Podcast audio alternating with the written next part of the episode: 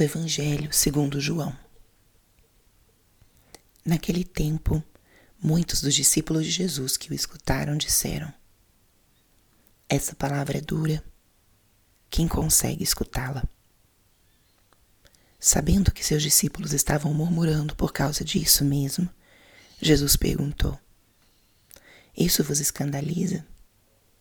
E quando vides o filho do homem subindo para onde estava antes?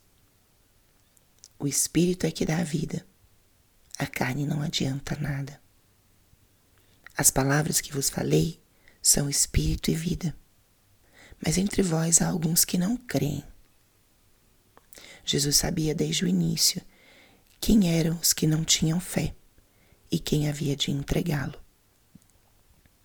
E acrescentou: é por isso que vos disse: ninguém pode vir a mim a não ser que lhe seja concedido pelo Pai.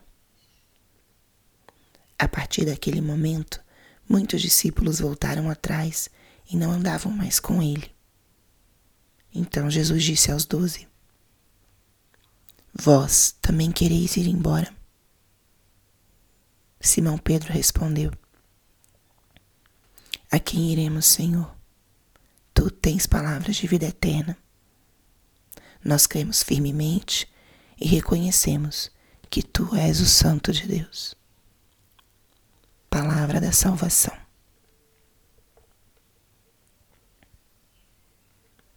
Espírito Santo, alma da minha alma, ilumina minha mente, abre o meu coração com teu amor, para que eu possa acolher a palavra de hoje e fazer dela vida na minha vida. Estamos hoje no sábado da terceira semana da Páscoa. E o que a palavra de hoje nos diz? Essa palavra de hoje nos mostra o coração de Cristo que se entrega, se expõe, se arrisca. E a resposta dos discípulos Estamos no trecho do capítulo 6 de São João, o final do discurso do pão da vida. E desde a multiplicação dos pães, segundo o relato de João, até esse trecho de agora, Jesus faz um gesto, primeiramente, de multiplicar os pães, saciar os seus discípulos. E depois dá um ensinamento que é um dos ensinamentos nucleares sobre a forma com que ele queria se relacionar, se comunicar, se entregar a nós. Ele explica repetidamente que ficaria conosco na sua carne e no seu sangue, que daria a nós sua carne e o seu sangue, e que isso seria para nós fonte de vida. Mas não assim, de uma forma cruenta, mas ele usa já a imagem do pão. Mas Jesus é muito claro. Ele fala sobre comer minha carne, beber o meu sangue, permanecer em mim, ter vida eterna. Ele se identifica, revela sua identidade como o pão da vida, como alimento para a alma. E era uma pregação muito de uma novidade muito grande. Que mestre naqueles tempos faria qualquer ensinamento sobre entregar-se até a morte, sobre ser alimento? Ou seja, era uma pregação muito diferente de tudo que as pessoas tinham escutado antes, e muitos não compreenderam. Muitos tiveram medo. Muitos rejeitaram essa fala de Jesus. Mas o que Jesus estava fazendo ali era expor seu coração. Ele estava sinalizando o nível da sua entrega por nós, pelos seus discípulos e por todos nós. E aqui a gente já aprende dele, né?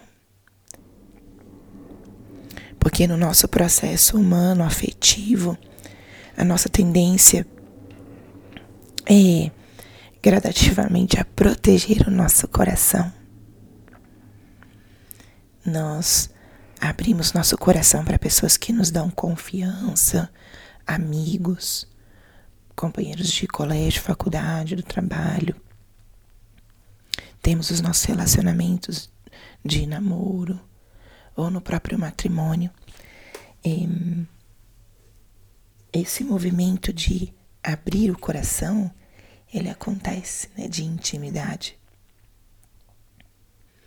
Só que muitas vezes temos uma resposta de incompreensão, ou as pessoas não conseguem acolher ou compreender aquilo que nós estamos entregando a elas. Temos feridas, e aí o coração humano, nós vamos nos protegendo, nos fechando, nos resguardando. Jesus não fez isso, ele foi muito corajoso. Ele se expôs totalmente e ficou à espera. Ficou à espera do retorno. Ele se arriscou. O amor precisa se arriscar. É nesse risco que se vive a experiência realmente da reciprocidade do amor. É nesse risco que fazemos a experiência da intimidade. E ele deu tudo. Ele se abriu de uma forma completa. E ele experimentou a dor daqueles que foram embora, daqueles que não compreenderam, daqueles que disseram: essa palavra é dura. Não queremos.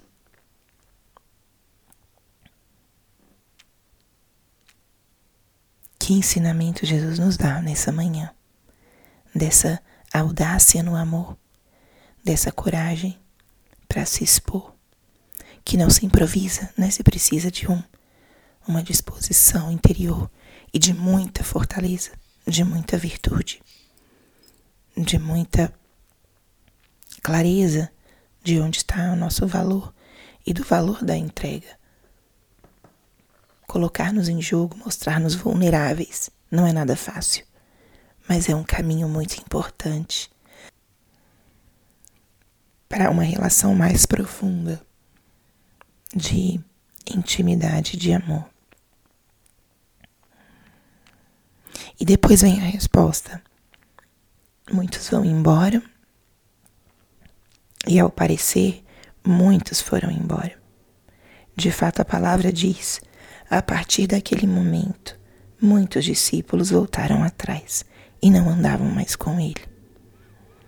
Esse foi o risco que Jesus correu de se expor de tal forma numa verdade profunda e permitir que as pessoas fizessem suas escolhas. Todo o oposto do que nós fazemos. Nós tendemos muitas vezes a ocultar as verdades mais difíceis para que as pessoas não vão embora mas ele não teve medo. E por esse mesmo motivo, ele também experimentou o consolo daqueles que permaneceram. Pedro termina e responde ao Senhor com essa frase maravilhosa que pode ser um eco para o nosso dia de hoje. Senhor, a quem iremos? Tu tens palavras de vida eterna cremos e reconhecemos que tu és o Santo de Deus. Pedro era conduzido pelo Espírito Santo muitas vezes nos relatos do Evangelho, e essa palavra dele certamente foi conduzida pelo Espírito. Mesmo sem entender, mesmo confuso, ele compreendeu quem era Jesus, o Santo de Deus e ele abraçou essa audácia do Senhor, essa revelação do Senhor, e expressa com essa palavra: A quem iremos, Senhor? Os ensinamentos do Senhor são exigentes. A vida cristã é exigente. Estou disposto. Como está o teu coração? Somos cristãos seletivos que só abraçamos aquilo que nos convém ou que não nos exige? Ou estamos dispostos a abraçar o que Jesus traz, essa proposta exigente, mas libertadora e maravilhosa de Cristo? Que possamos dizer hoje, como Pedro: A quem iremos, Senhor? Só tu tens palavras de vida eterna. Renovar hoje o nosso sim a Cristo, nosso compromisso no segmento. E aprender de Cristo hoje também, a não termos medo de abrir, de expor o nosso coração, para fazermos uma experiência cada vez mais profunda de um amor sincero, da intimidade, que dá muito fruto. O risco de sermos amados. Glória ao Pai, ao Filho e ao Espírito Santo, como era no princípio, agora e sempre. Amém.